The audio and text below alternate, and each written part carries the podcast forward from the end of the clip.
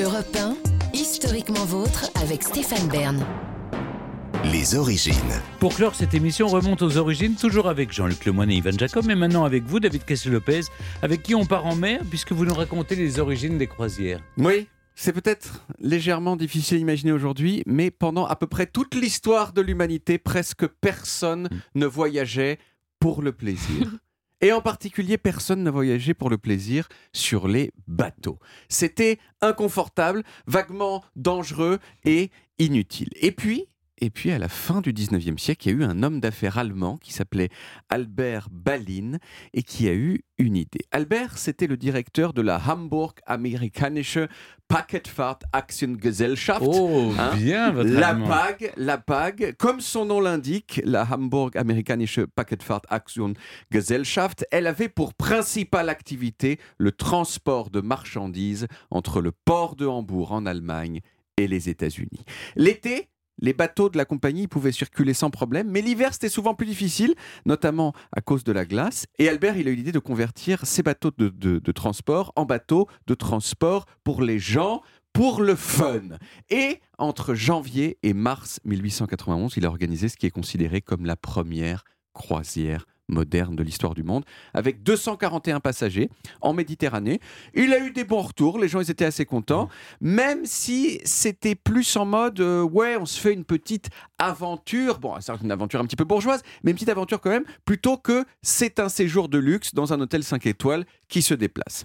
Les machines du bateau, elles étaient en vue. Il n'y avait pas beaucoup de place sur les ponts, pas beaucoup de loisirs, mais ça a été suffisamment un succès pour que quelques années plus tard, Albert y mette les grands moyens. En 1899, il a commandé la construction du premier bateau de l'histoire spécialement conçu pour la croisière qui s'appelait le Princessin Victoria Louise, du nom de la princesse prussienne. Un, un bateau vraiment super beau qui s'inspirait, qui s'inspirait des hôtels de méga luxe de l'époque, mais qui avait un inconvénient, c'était que le capitaine qui le dirigeait n'était pas super compétent en navigation.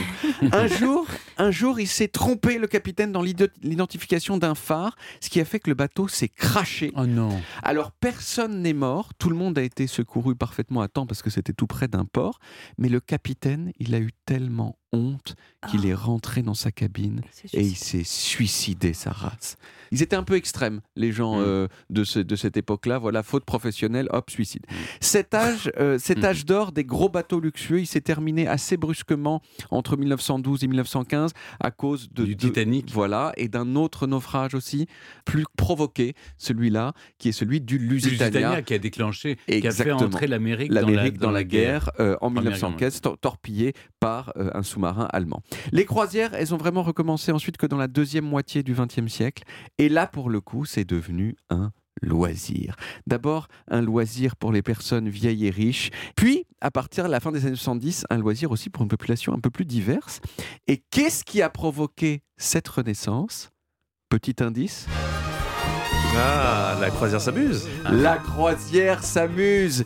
Et oui, la publicité gigantesque donnée au monde de la croisière par cette série célèbre dans le monde entier qui s'appelle donc La croisière s'amuse en anglais Love Boat. La croisière s'amuse, c'est une série qui était réalisée en partenariat avec une entreprise de croisière qui s'appelle qui s'appelle Princess Cruise. Mais non.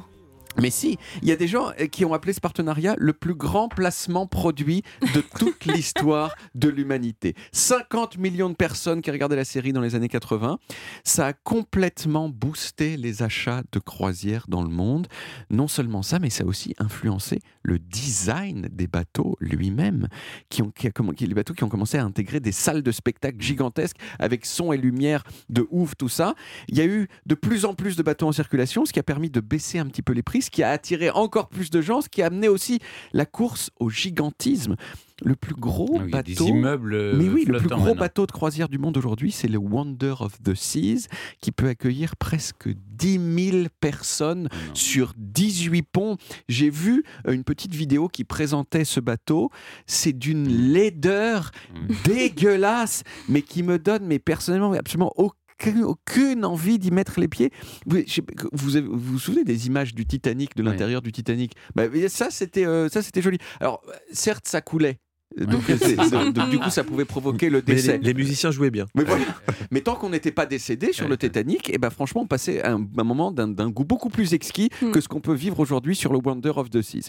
Euh, en revanche, le Wonder of the Seas, euh, pas si cher. hein. Euh, ça peut coûter 750 euros la semaine. Vous voyez, bon, bah alors c'est pas donné, mais quand même, c'est pas non plus euh, complètement hors on, de prix. on a quoi comme cabine pour 750 euros? Pas un truc top, Ouais. pas un truc top et sur un bateau moche. Mais euh, le, le truc, c'est que Sur le 18e pont. le Ouais, c'est digital ça. faut tout en dessous. Sur la mer. Voilà, sans gilet de sauvetage, peut-être, je sais pas. Mais, euh, mais le truc, c'est que ce prix, ces prix tellement bas, il couvre à peine le coût de revient d'un passager euh, sur la croisière pour les, les compagnies. Mais alors, du coup, comment est-ce qu'elles gagnent de l'argent, ces grosses compagnies Mm. Eh bien, avec tous les extras, les cocktails à 12 euros, Mm. les petits massages sympas au spa. Tout est en plus, euh, les excursions. les excursions. qu'on vous met euh, Exactement. à, à terre. Ouais, ouais, ouais. Merci beaucoup, David.